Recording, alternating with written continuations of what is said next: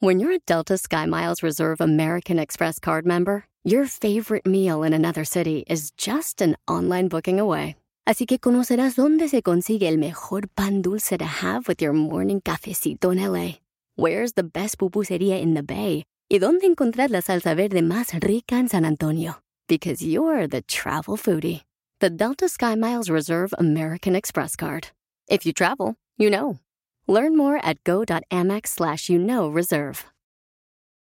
You might be right. It's simple, but something you almost never hear in politics today, with each side more concerned about scoring political points than solving problems. I'm Bill Haslam, a Republican. And I'm Phil Bredesen, a Democrat. We're former Tennessee governors, and we invite you to listen to our podcast, You Might Be Right. Join us and guests like Al Gore, Paul Ryan, Judy Woodruff, as we take on important issues facing our country. Listen and subscribe to You Might Be Right, a new podcast from the Baker School at the University of Tennessee. Ellas destapan tu alma, tus problemas y todo lo que tú no quieres hablar, lo que nadie habla. Hola, yo soy Lupe desde San José, pero de corazón tejano. Hola, ¿qué tal? Yo soy Palmira Pérez, los saludo desde Los Ángeles. Hola, yo soy Maritza desde Fort Worth, Texas. Esto es Mujeres Destapadas. Bueno, bienvenidos a todos los que nos escuchan aquí, como siempre, en Mujeres Destapadas, en este podcast donde hablamos de todo, de lo que nadie más se atreve a hablar. El día de hoy nuestra invitada es Miriam Aro Alfonso. Ella es consejera y ella se especializa en las víctimas de abuso sexual. En nuestra comunidad sabemos que hay muchas víctimas que viven su dolor en silencio. El día de hoy vamos a estar hablando con ella de, de, de, de, todo lo que implica el abuso, la víctima, cómo identificar a esas personas predadores que están buscando a sus víctimas y cómo una víctima puede salir adelante. Así que bienvenida, a Miriam, aquí a Mujeres Destapadas. Gracias por invitarme, gracias. Miriam, ¿por dónde empezamos? ¿Por dónde empezamos? ¿Por dónde empezamos? Cuéntanos qué haces. Por ahí vamos a empezar. Bueno, eh, he sido consejera por 15 años en el estado de, de Texas. Uh, yo trabajo con la comunidad latina ofreciendo consejería en español. También la ofrezco en inglés, pero mi preferencia es para las personas que hablan español. Um, y yo especializo en ofrecer consejería de trauma. Um, cualquier de trauma. tipo de trauma que han experimentado uh, y prefiero trabajar con adultos. Hay personas que trabajan con niños, pero mi preferencia es, es, trabajar con adultos. ¿Qué tan común es el abuso sexual entre los latinos? Sumamente común, sumamente común. Lo que vemos es que es un patrón de generaciones. Muchas veces, aunque sí pueda suceder en una familia como primera vez a una persona, um, muchas veces lo que vemos es un patrón de que, por ejemplo, el abuelo o la abuela experimentó algún abuso y luego uh, su hija o mamá uh, sufrió algún abuso y luego hija sufrió algún abuso. Y no es decir que la misma persona abusó de las tres personas, simplemente fue cosa que no se habló. Y es, era lo que te iba a preguntar, ¿eso se debe a que no se habló? No se habló, tema que nunca se tocó, uh, nunca prepararon a nadie sobre cómo manejar una situación así y por eso el patrón siguió, porque todo se mantuvo um, a escondidas, en secreto, entonces ese patrón sigue durante la familia hasta que alguien pone el hasta aquí. Como madre de familia, ¿cómo pudieras identificar que tu hija está siendo abusada? Si estamos hablando de una persona menor de edad, uh, hay ciertos síntomas que empiezan a tener que demuestran que algo está pasando. Si es un abuso sexual, solo se le puede determinar ya hablando con, con la criatura, con el adolescente o con la, con la niña, um, en, por medio de la consejería o una investigación. Pero que hay cosas o síntomas que sí pueden suceder, sí, sí suceden. Uh, alguna de ellas es que empiezan a tener pesadillas, cosa que no pasaba antes y que de repente empiezan a tener pesadillas muy a menudo. Es uh -huh. un síntoma. ¿Pesadillas sobre qué? Puede ser cualquier, um, cualquier pesadilla. Usualmente es que están perseguidas o alguien está detrás de ellas, algún susto, algún miedo, pero no necesariamente van a tener pesadillas que alguien me está abusando. Es cualquier pesadillas que puedan tener. Entonces, si una madre ve que su hija está teniendo pesadillas, es bueno que la madre la confronte y le pregunte directamente o que la lleve con una terapeuta. Que la lleve con una, terapeuta, porque no solo va a ser pesadillas, van a tener pesadillas, van a tener miedos nuevos que antes no tenían. So, si antes estaban bien estar en el oscuro, ahora no van a querer estar a solas o en el oscuro, no van a querer ir al baño, cosa que antes no tenían problema pueden empezar a hacer pipí en la cama o por la noche, cosas que antes no hacían. Ah, puede ser que no se quieran acercar a ciertas, ciertas personas. Entonces, no es una cosa en particular, son muchos los síntomas que tienen que estar allí para que un padre diga, ok, algo está aquí. Porque cualquier momento de estrés, un niño va a tener una pesadilla. Si tuvo un mal día en la escuela o lo están acosando en la escuela, puede empezar a tener pesadillas pero es cuando empieza a tener pesadillas, este, empieza a mojar la cama o tener accidentes del baño, no quiere ir al baño. si antes era muy, ah, era muy abierta, era muy amigable, ahora ya no lo es. es ese cambio que empiezan a tener en la escuela también no se están comportando bien o los grados se han bajado, cosas así. Cuando ves varias cosas, varias, varios cambios que están sucediendo, eso nos dice a los profesionales, algo está pasando aquí. Ahora, quiero irme del otro lado. ¿Cómo puedo identificar como madre al predador sexual? Porque nosotros en los latinos es muy dado que venga el tío, que venga el primo, que venga el pariente ah, que, que no se conoce de años, ¿no? Que de pronto se conoce. O incluso que entre el sacerdote a tu casa y se siente a tu hija en las piernas ay, mi hijita, qué bonita estás, mira qué chula, cómo has crecido, bla, bla, bla, bla, bla. Y uno lo ve normal. Yo no estoy diciendo que eso sea normal ni que sea normal, pero, pero ¿cómo puede uno decir, este es el límite? Ah, no hay forma de identificar a una persona que va a abusar de un niño. No hay forma, porque es la persona que, en la que tú confías, es la persona más amigable, más amorosa, más cariñosa, la persona que nunca imaginarías que haría esto y hace muy buen papel en esconder sus intenciones. Y es por eso que lo pueden seguir haciendo. Si ellos demostraran algo que diría, ah, esta persona es una e, es alguien que va a abusar de niños, obviamente las personas no se van a acercar a ellos. Entonces tienen que esconder esas tendencias para poder, para poder seguir haciéndolo. Entonces no hay manera de decir, oh, es esto esto es lo que me va a decir que esta persona abusa de niños. No hay manera. ¿En qué consiste la terapia para una víctima de abuso sexual? ¿Qué me van a preguntar? Porque, por ejemplo, si yo estoy escuchando este podcast y yo fui abusada y no quiero hablarlo, no quiero decirlo porque me da miedo que me vayan a mandar, me van a abrir las piernas, me van a ocultar, me van a preguntar cosas que a lo mejor me van a, avergonzar, eh, eh, no sé, me, me, daría miedo hablarlo.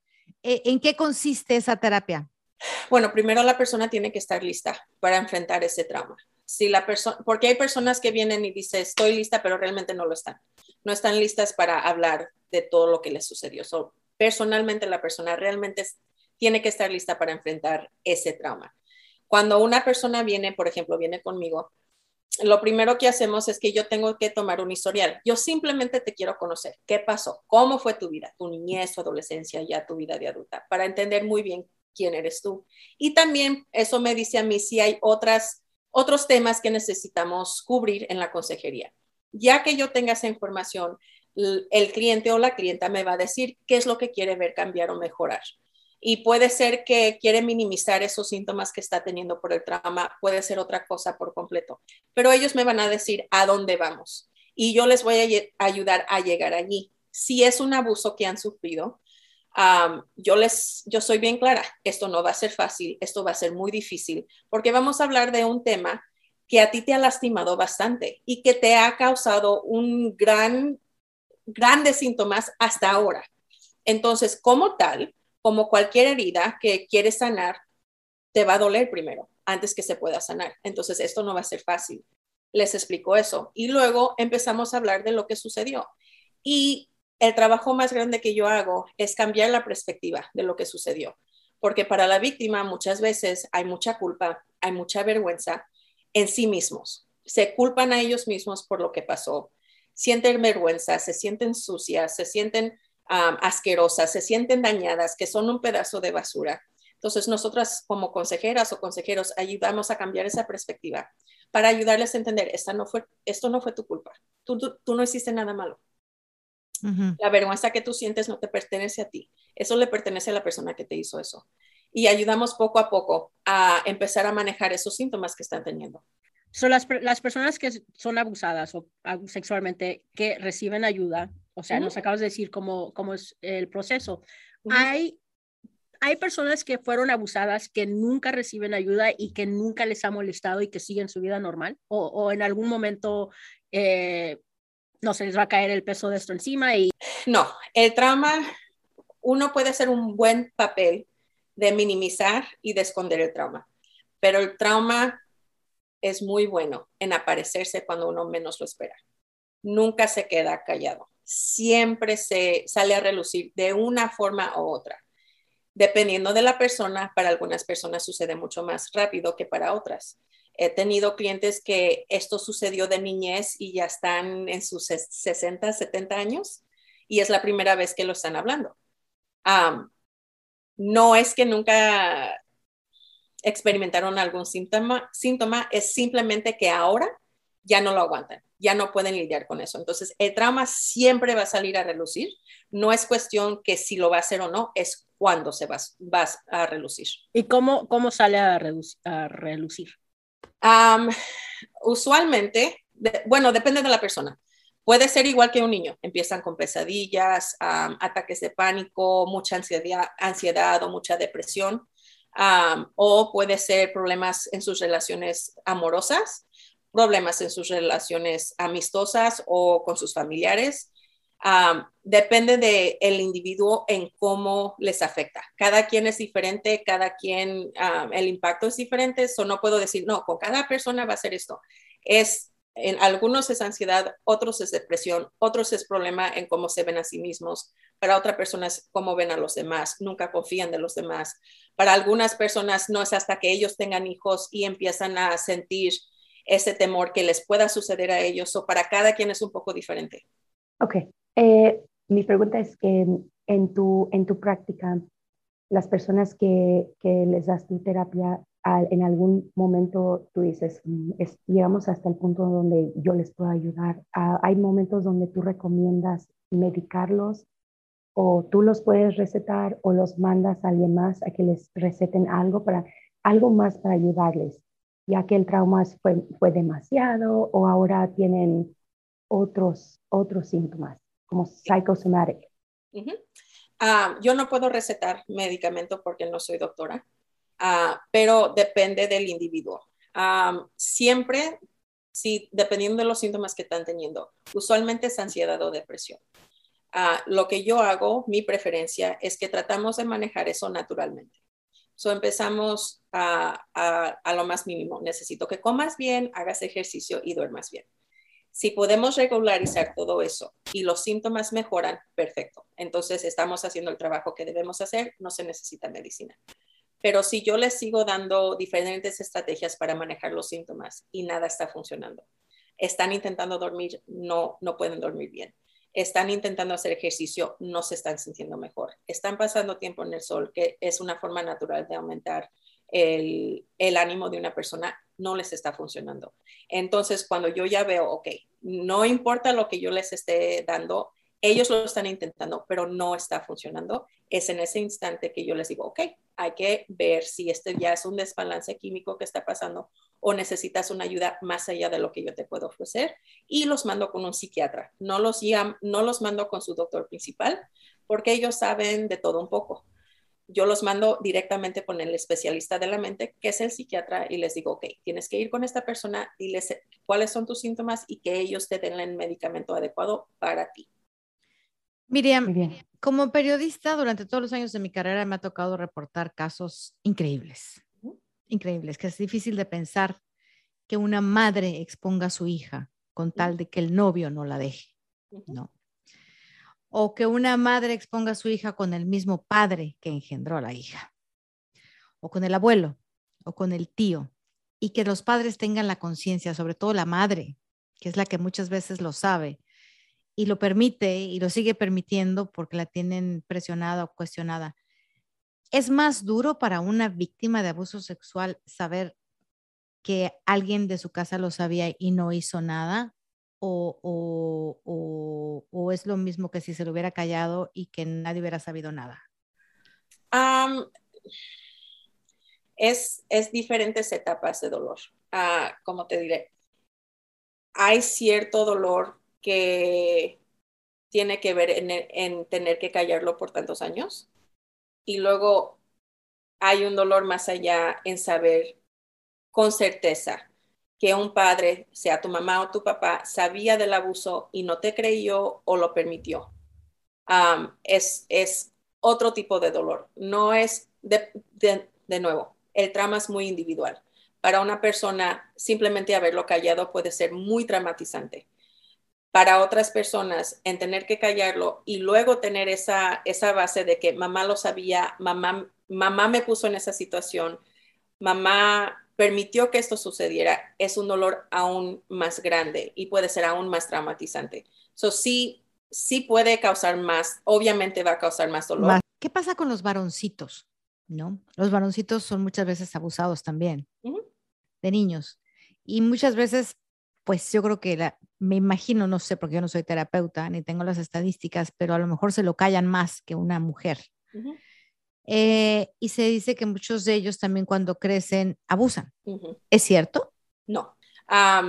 la mayoría de personas que son abusadas, sean hombres o mujeres, no vuelven a abusar a otra persona. Es actualmente muy rara a la vez, sumamente rara a la vez que una víctima vuelva a, a cometer ese delito con otra persona.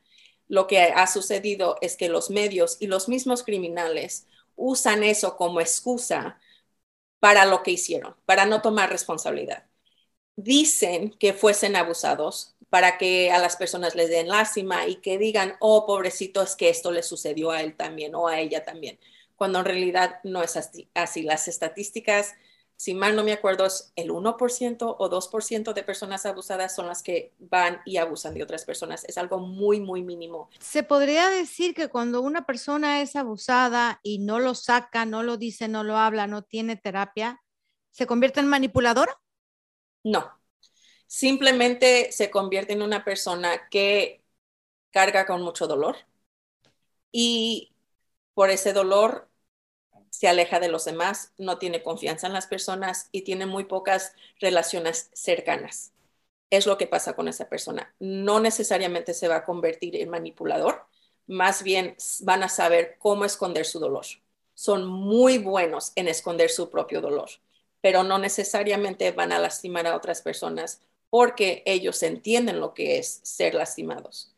Entonces, esa también es una, una perspectiva que no es realística es en pensar que una persona abusada empieza a manipular a otras personas o de una forma u otra va a abusar de otras personas, porque eso no sucede. Es muy rara la vez que vemos eso suceder. Siempre he pensado que una persona abusada eh, y que abusa, bueno, digamos, perdón, he pensado que una persona que abusa de un niño o una niña es porque ellos fueron abusados y se quedaron como en esa mentalidad de que, de, que le gustan los niños porque you know what I mean? Like que como que quedaron en esa etapa de niñez y solo buscan a los niños por eso, porque ellos fueron abusados. Pero es interesante lo que acabas de decir, súper interesante. eso no es así. Um, persona que abusa a un niño es depravada. Es, ese es su deseo de hacerlo. No es por otra razón fuera de que es, es, el deseo. No fue porque alguien los abusó de niños, no fue por nada más. Que hay personas, obviamente, que vemos que matan y, y que lastiman, que sufrieron algún abuso, sí, pero cuando estamos hablando del abuso sexual, eso es muy raro. Eso es muy raro que suceda. No lo vemos.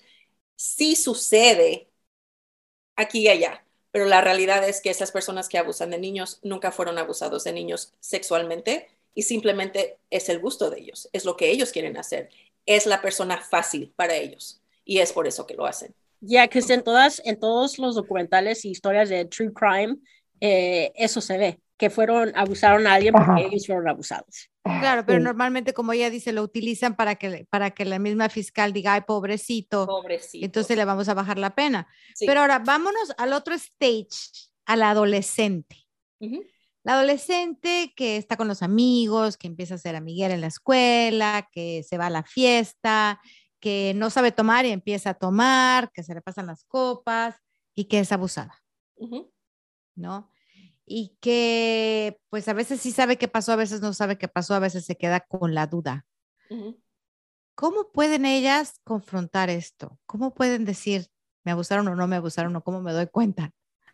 es por eso que es muy importante como padres tener esa comunicación abierta con sus hijos, de que entre nosotros no hay secretos, no importa lo que tú has hecho, ven, háblame, lo arreglamos, nosotros encontramos la manera de manejar esa situación, ah, porque sin eso la persona o el adolescente se siente muy solo, muy aislado y muchas veces lo callan también, porque tienen miedo a lo que van a decir sus papás, que si los van a castigar, que si los van a culpar por lo sucedido. Tienen miedo del que dirán en la escuela si se entera la escuela que los vayan a, a humillar o hacerlos sentir mal por lo que pasó.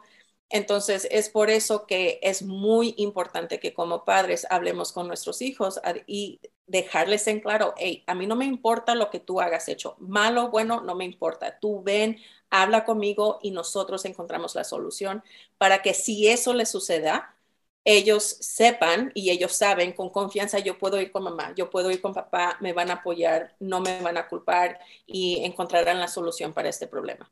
¿Qué tan común es que una víctima, una jovencita de abuso sexual, eh, a la hora que ya empieza su vida sexual regular, se vea marcada por eso?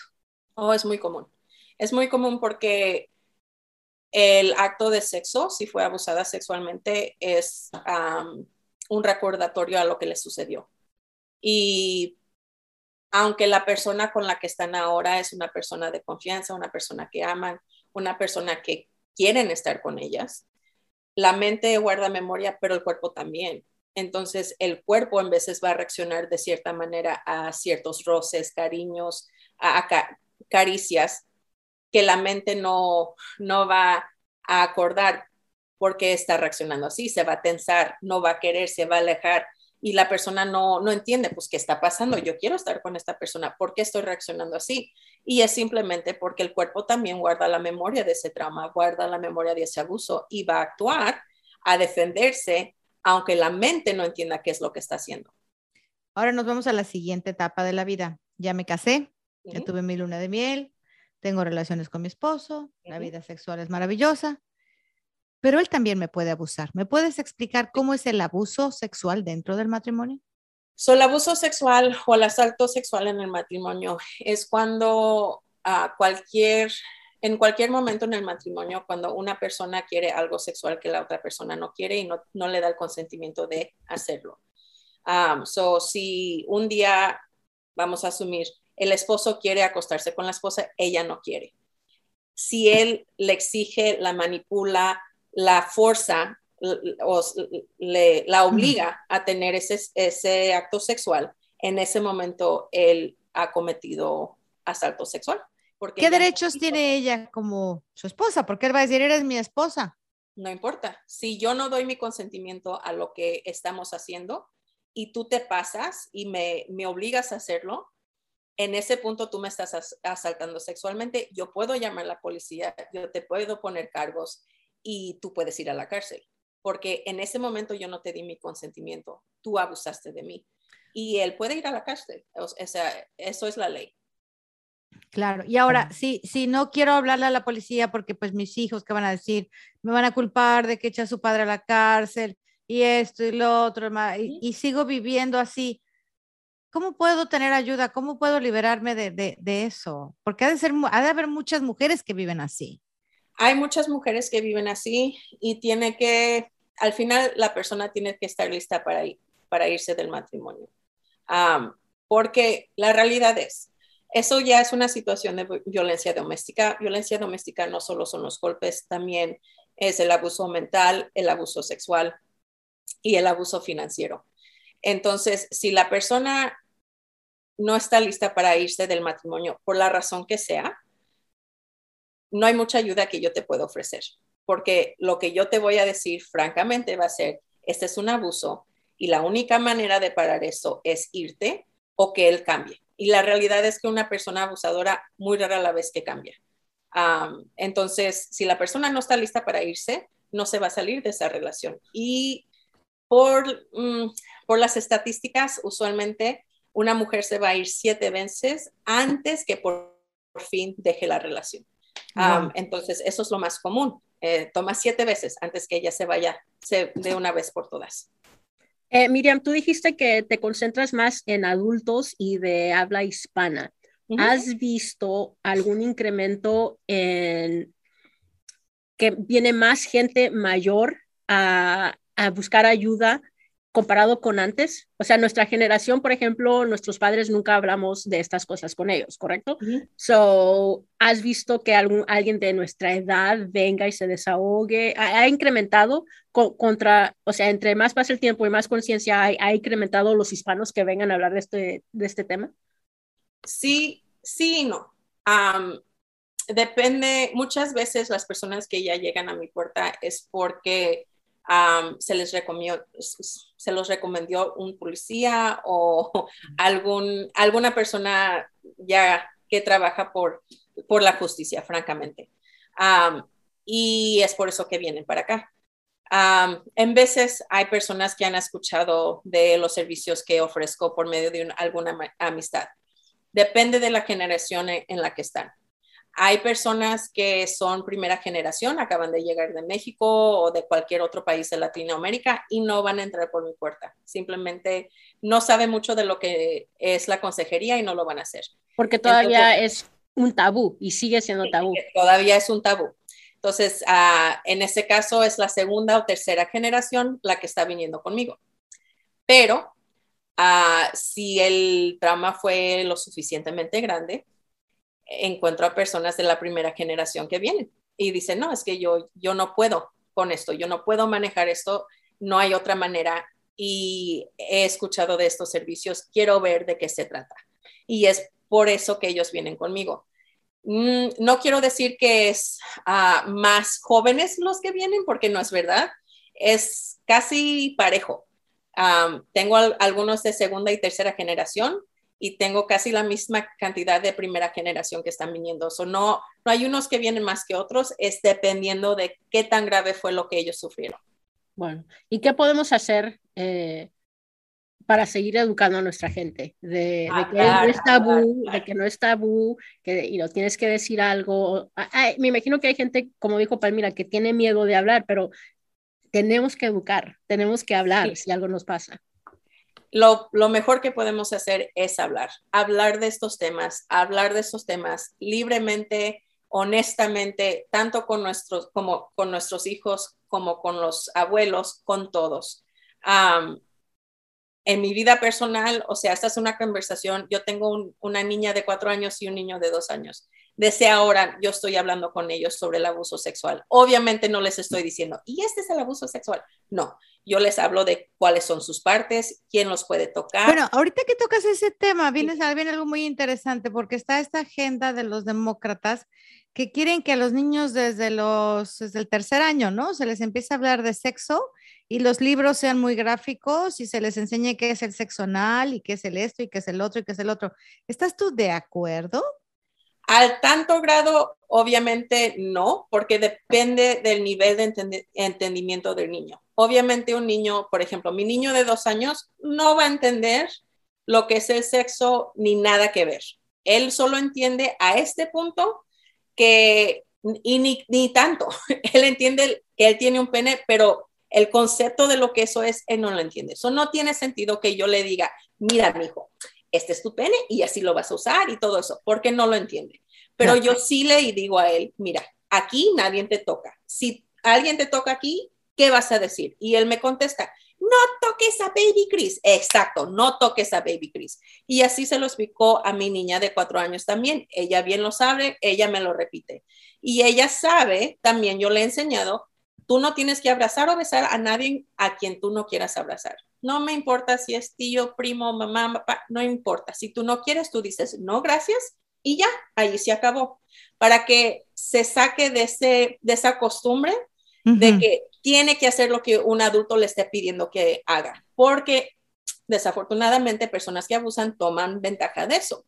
Entonces, ella tiene que entender, ella tiene voz, ella no tiene que hacer eso, obviamente con respeto, pero no lo tiene que hacer. pero depende de dónde ella está en su desarrollo. Una niña de cuatro años no entiende lo que es sexo y tampoco le voy a explicar eso porque no lo va a captar. Ella me pregunta de dónde estaba cuando estaba chiquita, yo le digo en mi estómago.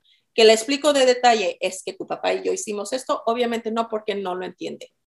Eso del abrazo, de que les dices que no tienen que dar un abrazo o un beso, a mí me sacó de onda porque mis, mi último sobrino, sobrina bebé fue hace como 15 años y no había tenido a alguien más chiquito en, en, mi vida y de repente nace una sobrina y llego a abrazarla como a los 5 o 6 años y me dice, no, thank you. And I'm like, what? Y luego su mamá ya me explicó, no, es que no tiene que abrazarte y besarte si no quieres. like, ok. Pero qué bonito, qué padre. me sacó de onda que yo, o sea, yo, yo llegaba con mis sobrinos y abrazarlos porque los, los amo. Pero qué padre porque hay, a mí me ha tocado ver, presenciar que dicen, abrázala, es tu tía. Aunque no quieras, abrázala. No tienes que obligar a los niños, al contrario, tienes que hablar con ellos y decirles, no, mi hijo, si usted no quiere, no. Porque aparte, si quieren y les toca abrazar a alguien que es un abusador, imagínate tú. A esa va mi siguiente pregunta para terminar el tema el día de hoy. ¿Qué porcentaje de los abusadores están dentro de la familia? Es, un, es la mayoría. Mm. Es muy rara la vez que una persona es abusada por una persona extraña. sucede, sí, pero no es común. Lo más común es que es una persona conocida de confianza.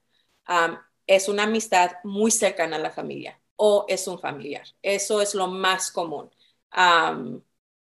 en el trabajo que yo hago, muy pocas veces estoy, eh, eh, estoy con una clienta o un cliente que fue usado por una persona completamente extraña a ellos casi nunca sucede, siempre es una persona de sumamente confianza de la familia, alguien muy amada, alguien muy respetada y es la persona que, que les ha hecho el más daño. Hay personas, hay personas que son abusadas por las dos personas, una que no conoce y una que conoce. Sí, pero es más una situación de que fueron abusados de niños por una persona conocida y luego ya de adultos ah, tuvieron alguna experiencia de un asalto sexual, sea de una persona conocida, pero muy un, alguien que apenas conocieron ese día o esa noche, o una persona que por otra circunstancia era una persona completamente que no conocían para nada. Pero sí sucede, pero es más o menos en ese tipo de situación. Maritza. Eh, ¿Qué porcentaje de, pacientes tienes tú donde han sido violados por múltiples personas? Como, como este ejemplo que nos diste, pero ¿qué porcentaje de tu clientela eh, existe eso? Que es de múltiples personas los han violado. Ah, es muy común, es muy común, no necesariamente porque algo tiene esa persona, simplemente porque son vulnerables y obviamente al ser vulnerables, una persona que abusa se acerca más a ellos. So, no, no es que algo tienen ellos, es simplemente que la persona que es abusadora ve que están vulnerables, que están solos, que, que, que algo tienen ellos y atacan allí porque saben que pueden. Abusa de la vulnerabilidad de, de, la víctima. Otra pregunta era que si entre las familias en donde se ocultan estas cosas, este, yo promo, bueno, la pregunta sería para ti, ¿no? Eh, ¿Promoverías tú que, que, si tú supiste de algo, de una sobrina, un primo, que lo reportes o que, que ¿cómo, cómo, cómo le darías tu consejo a alguien que sabe de un abuso, em, que a lo mejor el, el, niño le confió, pero pues es, es, es, tu hermana o ese es tu hermano? Eh, ¿De qué forma tú vas a salir de, este patrón de, de, proteger la familia y, mejor este, proteger eh, la víctima. ¿Cómo, ¿Qué es el primer paso? ¿Qué, ¿Qué le recomiendas tú a la gente que sabe de lo que está pasando, lo ha ocultado, se siente mal y lo quiere reportar? Eh, y luego, ¿qué em, consecuencias hay? Porque va a haber consecuencias, se van a ser enemigos de la familia. So, si una víctima viene contigo y te dice esto me ha pasado, sea niño, sea persona adolescente o sea ya un adulto, depende de, la edad de la persona. Si es un niño, un menor de edad o un adolescente y te están diciendo esto me pasó y fue tal persona que sucedió, como adulta, personalmente yo tengo que reportar eso. Ah, obviamente porque estoy licenciada y ese es mi trabajo, lo tengo que hacer. Pero aunque así no lo fuera, mi prioridad es proteger a ese, ese adolescente, a esa niña o ese niño. entiendo, obviamente, que para la familia eso sería tabú y que quizás causaría una separación. Pero al final del día, mi prioridad es proteger es, esa criatura. Esta es la primera que quizás me lo está diciendo, pero que es la última, absolutamente no. Que es la única, absolutamente no. Siempre van a haber otras víctimas. Entonces, para parar esto, yo lo tengo que reportar. Pese a quien le pese, obviamente la familia les voy a caer gordas, no me importa, porque al final no solo la vida de ella que voy a salvar, sino de las otras víctimas que también han sufrido y simplemente no han podido hablar de lo que les sucedió. Nunca es una víctima, siempre son varias, siempre son varias. Entonces es por eso que tienen que reportar lo que sucedió. Y yo creo que es un tema que nos atañe a todos como mujeres, primero que nada, como familia, como madres de familia, como hijas, como hermanas, como ser humano. No permitir el abuso de ninguna parte de, nadie, de nadie, de nadie, absolutamente. Entonces tenemos mucho trabajo que hacer como sociedad para ello. Así que muchísimas gracias, Miriam. Gracias. gracias. Buenas noches. Gracias. Escuche Mujeres Destapadas en iHeartRadio, Apple Podcast o en su lugar favorito.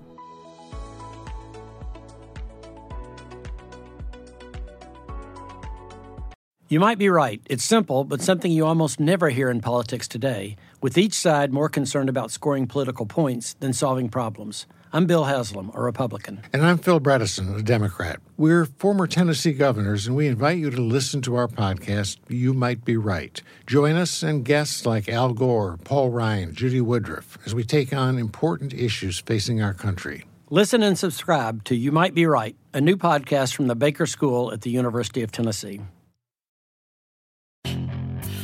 Hacer dinero de manera difícil, como degustador de salsas picantes, o cortacocos, o ahorrar dinero de manera fácil con Xfinity Mobile.